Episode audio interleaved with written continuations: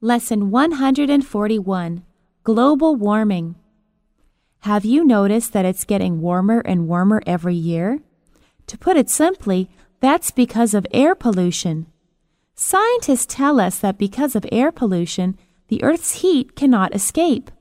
This is known as global warming. If this situation is allowed to continue, it will just keep getting hotter and hotter. Then can you imagine what will happen?